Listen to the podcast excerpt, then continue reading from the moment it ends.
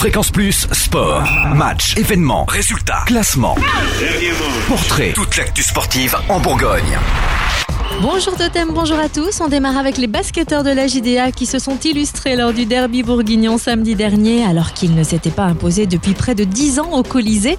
Ils l'ont emporté 73 à 66 face à Chalon. Ce soir direction l'Estonie pour le deuxième match de Road Challenge et samedi retour au Palais des Sports de Dijon pour recevoir Antibes en septième journée de Pro A. Coup d'envoi du match à 20h. De son côté, l'élan Chalon reçoit ce soir les Croates du CD Zagreb pour la cinquième journée Et puis côté hand, le DBHB s'est incliné 28 à 30 la semaine dernière face au champion de France en titre, le PSG.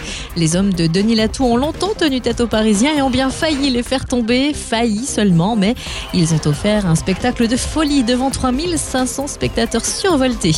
Les handballeurs dijonnais accueilleront Cesson au Palais des Sports de Dijon jeudi à 20h30 en 9e journée. Chez les filles, après une série de 4 victoires en D2, les handballeuses du CDB ont fait leur retour en Coupe d'Europe au Danemark dimanche dernier. Malheureusement, les filles de Christophe Maréchal ont cédé la victoire à Audence 22 à 24. Match retour dimanche au Palais des Sports de Dijon à 16h.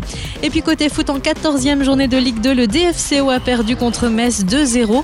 Les Dijonnais sont battus pour la première fois après 10 matchs sans défaite et dans le même temps, ils ont perdu leur capitaine Cédric Varro sur blessure. Place à la Coupe de France, samedi face à Nîmes à Gaston Gérard à 14h et prochain match de Ligue 2 le 22 novembre face à Nancy.